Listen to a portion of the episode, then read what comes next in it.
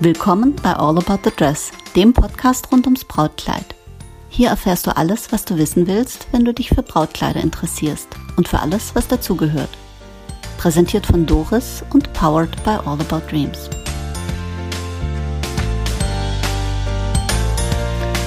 Willkommen zurück zu All About the Dress. Mich interessieren ja die unterschiedlichsten Blickwinkel aufs Brautkleid und wenn ich schon mal die Gelegenheit habe, einen Fachmann oder eine Fachfrau zu interviewen, die selbst gerade geheiratet haben, ist das natürlich die Gelegenheit. Willkommen zurück, liebe Stefanie. Danke, schön, dass ich wieder hier sein darf. Wie lange ist es jetzt her, dass du geheiratet hast? Ähm, Im September. Drei Monate? Vier Monate? Vier Monate, glaube ich, ja. Ganz frisch? Ja. Ja, deswegen habe ich dich auch eingeladen. Wir haben schon zwei Episoden fachlich zusammen gemacht. Heute interessiert mich deine Erfahrung als Braut, die für sich selber ein Kleid ausgesucht hat.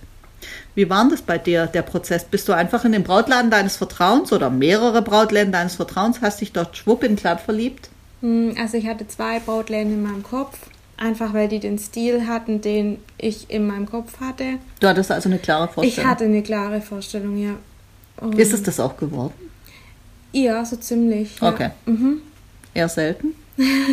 und dann? Dann bist du in die zwei Läden gegangen und hast dich beraten lassen? Genau, also ich war in dem ersten, habe mich beraten lassen. Ähm, ich war da auch ein bisschen geleitet durch ein Schaufenster, weil ich da was Bestimmtes gesehen hatte. Das Kleid, das wurde es dann aber nicht.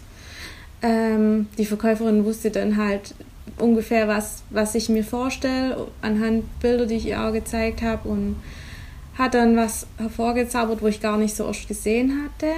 Und dann, ja, war es irgendwie. Ich hatte, glaube vier Kleider an. Das heißt im zweiten Laden? Im Oder ersten, im ersten Laden? Im ersten. Und warum warst du schon im zweiten? Ich war nicht mehr im zweiten. Ah, Den okay. hatte ich nur in meinem Kopf. Den hattest du in deinem Genau. Kopf. Da hattest du auch gar keinen Termin ausgemacht. Nee, da hatte ich dann keinen Termin mehr ausgemacht. Okay. Der kluge Braut. Ah, Moment. Nee, ich hatte ja noch ein zweites Kleid. Ich hatte noch ein Partykleid. Doch, Ja, dann waren es ja okay. drei, Kleid, äh, drei Läden. Ja, Okay. aber das hat sich dann so spontan ähm, ergeben, ein paar Monate vorher. Okay.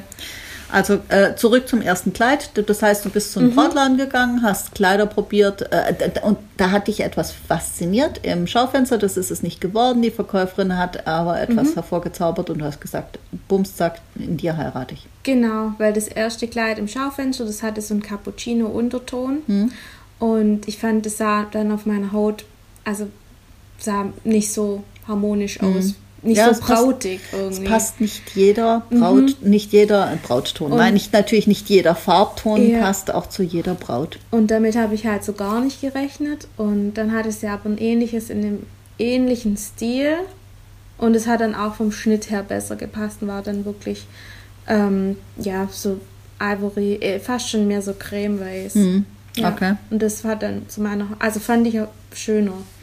Wenn man jetzt mit Brautkleidern so viel zu tun hat wie du, macht es das leichter oder schwerer, ein Brautkleid Das auszusuchen? macht es schwerer, weil ich gucke auch innen rein, wie das Kleid verarbeitet ist und wie die Spitze ist und ähm, ja und das muss einem an, deinem Anspruch genügen. ja, das muss meinem Anspruch genügen und das Kleid zufällig war dann innen ähm, so verarbeitet, ähm, wie ich es kenne, also ursprünglich ähm, ja doppelte Verarbeitung wie so ein Dirndl quasi, also von den Schichten und auch innen ähm, war das Futter aus ähm, aus Chiffon, was total ungewöhnlich ist, aber so wertig irgendwie.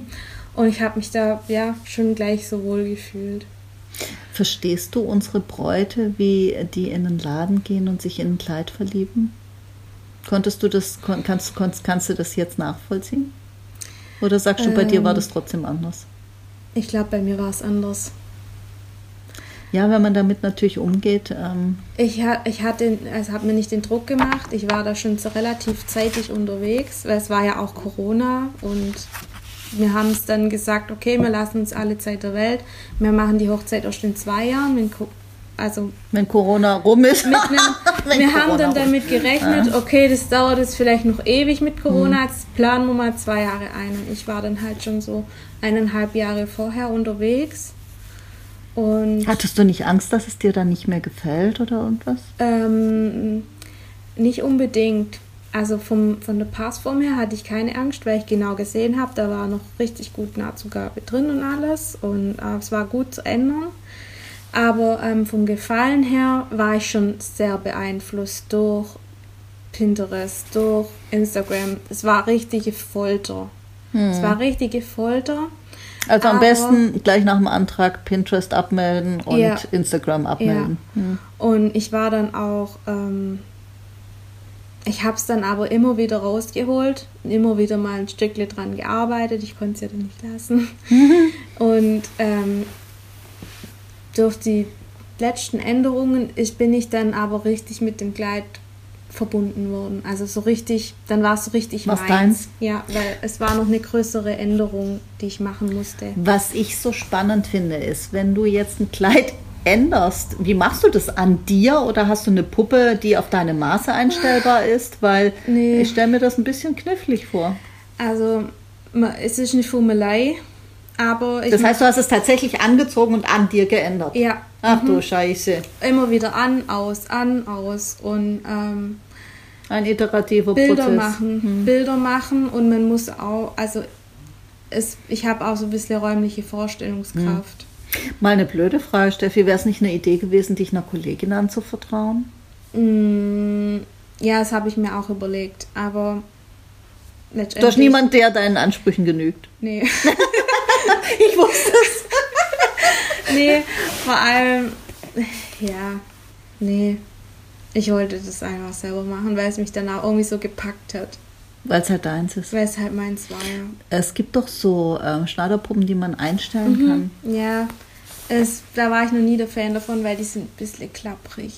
Echt? Ich, ich mag Okay. die nicht so. Mhm. Und ähm, ja, es war jetzt auch nicht am Oberteil so viel zu machen, es war halt mir die Länge zu machen. Und am Oberteil, okay, der Ausschnitt ähm, ist ganz anders geworden, aber der war optional. Also der kam noch zusätzlich dazu. Der Ich weiß, du hattest so einen Carmen ein Carmen-Ausschnitt und ähm, da ging es halt dann darum, dass der schön anliegt und ähm, der Umfang passt und Wie viele Stunden hast du investiert? boah, das weiß ich nicht. Ich habe da schon dran rumgemacht, direkt nach dem Kauf. Ich habe da aber auch ähm, Tage, ein paar Tage vorher dran rumgemacht. Allein schon, ich Auch habe ja dran rumgemacht, Steffi. Das Ja, klingt so wie Äh, gemurkst. Dabei nein. machst du ja hochqualitative Arbeit. Sag, sag bitte dran gearbeitet. dran gearbeitet. Auf jeden Fall ähm, habe ich ja hinten eine Knopfleiste, die Mhm. von oben bis unten runter geht. Und ich weiß noch, das Päckchen war 100 Knöpfe. Hm? Es waren, glaube ich, bloß 10 oder 15 übrig. Also allein bis ich die schon dran genäht hatte. Du weißt ja, man sagt äh, in England jedes Knopf Ja. ein glückliches Ehejahr. Also ihr habt ein langes, gesundes Leben vor euch. das war immer schon mein Traum so. Und ähm, dann hat es noch einen Hast du Schlingen. echt 90 Knöpfe angenäht. Mhm. Ah, scheiße. Und ähm, dann waren das spezielle Knöpfe, also die waren größer wie andere Brautkleidknöpfe wegen der Spitze, weil kleine Spitze sind da untergegangen. Hm. Ähm, und die haben dann auch eine spezielle, ähm, einen speziellen Schlingenverschluss gebraucht. Der Du, war äh, maßgefertigt, also der ja. war ähm, für den Knopf angefertigt. Den, wenn's der einfach wäre, könnte der jeder. Steffi. Ja. Und das war dann auch so. Also doch letzten 50 Schritte. Stunden investiert. Ja, wahrscheinlich. Ja, aber weißt du, wie du sagst, ähm, zum Schluss war es dann doch, seid ihr zusammengewachsen. Das hat, ist ja auch ein Prozess. genau. Das ist ja auch ein Luxus, den Ja. nur ganz wenig Bräute erleben. Und ich, ich weiß noch, ich bin mein, ähm, mein Atelier ist ja ähm, zu Hause und dann konnte ich ja das Kleid immer an- und ausziehen und ich bin meinen? Schwiegereltern ziemlich auf den Sack gegangen und wollte es dann auch nicht mehr ausziehen. Okay. Ja, aber weißt du, daran zeigt sich dann, ähm, wer an deiner Seite ist. Ja,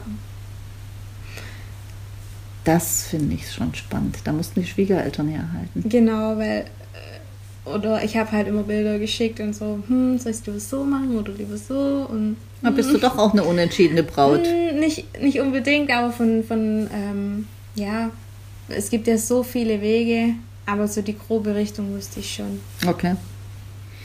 Ähm, hättest du gern eine normale Anprobe gehabt wie andere Bräute? Hm, Das war mir eigentlich nicht so richtig wichtig. Also, also ich habe da andere Werte so.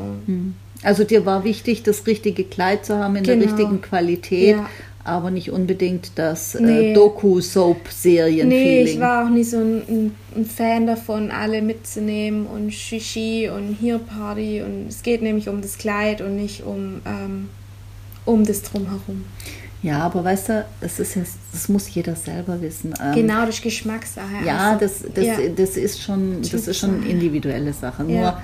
ich glaube, dass bei vielen Bräuten ähm, das eine überbewertet und das andere unterbewertet ist. Dass man das, das Event äh, mit ganz vielen lustigen Leuten überbewertet und äh, sich nicht im Klaren ist, welchen Einfluss das auf das Ergebnis hat, dass Ja. das unterbewertet ist. Aber weißt du, das darf jeder so machen, wie er möchte. Wir begleiten die Braut dabei, ähm, einen guten Weg zu finden. Deswegen gibt es den Podcast, äh, den du, du hast ja alle Folgen tapfer gehört, äh, für, von wen nehme ich mit, über äh, wie viel ist zu viel. Und ähm, ja, weißt du, Steffi, du und ich, wir haben einen Erfahrungsvorsprung und deswegen machen wir Dinge anders oder haben unsere Brautkleidanprobe unseren Weg anders gestaltet. Jetzt die Mädels, die da draußen sind, die gehen nicht jeden Tag mit Ja. diesen Kleidern um. Die wissen das auch nicht oder ne, die, die, äh, denen ist auch nicht klar, dass wenn sie hier mit sieben Leuten aufkreuzen, dass sieben Menschen sieben, mindestens sieben Meinungen haben und dass ihnen das die Zeit und den Raum nimmt, um sich auf sich selber zu konzentrieren. Insofern, ähm, ja, ich bin bei dir, äh, da, da wird ein bisschen viel Shishi drumherum gemacht und ich brauchte das auch nicht. Ich äh, war ganz allein in Berlin, wobei ich hatte hier schon eine Anprobe mit meinen Töchtern. Und dann habe ich nur gemerkt, so, hm, also da kommt mir nicht jeder Kommentar gelegen, weil das ist dann schon äh, eine eigene, sage ich jetzt mal, eine eigene Kommunikationsstruktur. Und äh, die war dann in dem Fall dann nicht so meins. Also meine Tochter sagte in meinem Lieblingskleid, ich hatte ein ganz tolles Kleid an von Ian Stewart und meine Tochter guckte mich ganz liebevoll an und sagte, Mama, sieht richtig nett aus und ich dachte, ich, ich muss jetzt gleich brechen. Und ähm, ja, insofern, ich verstehe das und ich verstehe dich auch, dass du sagst, du hast es nicht gebraucht. Aber ich verstehe auch Menschen, die es nicht hatten und Ja. sagen, Mensch, irgendwie, ich vermisse das schon ein bisschen. Und äh, die Fernsehserie, die heizt das natürlich zu, zusätzlich an. Wobei, wenn ich manche Folgen sehe, denke ich, wie kann man das vermissen? Das ist ja gruselig, was ihr da treibt. Da Ja. gibt es ja auch Episoden, die äh, Spaß machen oder wo du denkst, so, das war jetzt richtig nett. Und dann Episoden, wo du denkst, so, Hei, hei, hei, hei, liebe Schwester, halt halt mal den Rand oder äh, irgendwas anderes, wo ich denke, warum tust du dir das an? Ähm, ich zeige dir jetzt gleich noch ein Kleid. Das hast du nur auf dem Foto gesehen, wo du gesagt hast, Mensch, wenn ich das gesehen hätte, das zeige ich dir jetzt gleich. Dann darfst du mal reingucken, ob das was für dich gewesen wäre. Ähm, und dann würde ich mal sagen, vielen lieben Dank, dass du da warst. Ich freue mich echt immer, du kommst da extra dahergefahren, den ganzen weiten Weg, Steffi, das ist schon sehr schön und sehr wertschätzend. Und weißt du, was ich auch schön finde, das darf man auch mal sagen, immer wenn ich eine Episode live schalte, weiß ich, dass du die, die innerhalb der nächsten Stunden hörst, wenn du, äh, wenn du an, deinen, an den Kleidern bist. Und dann Ja. denke ich, dann sitze ich immer so da und denke so, ja, die Steffi, die hört es jetzt immer als eine der ersten und denkt sich ihren Teil dabei oder schreibt mir was dazu. Und das, das ist ein schönes Gefühl, wenn man das weiß. Ja, das ist auch ein schönes Gefühl, immer zu wissen, dass, dass da immer eine neue Folge kommt. Ja, die nächste kommt äh, morgen. Mal gucken, ob die morgen kommt. Aber das ist in der Planung und äh, genau. Und wir widmen uns jetzt den Kleidern und wir hier hören uns wieder, wenn es wieder heißt. Willkommen zurück zu All About the Dress. Danke, Steffi. Tschüss.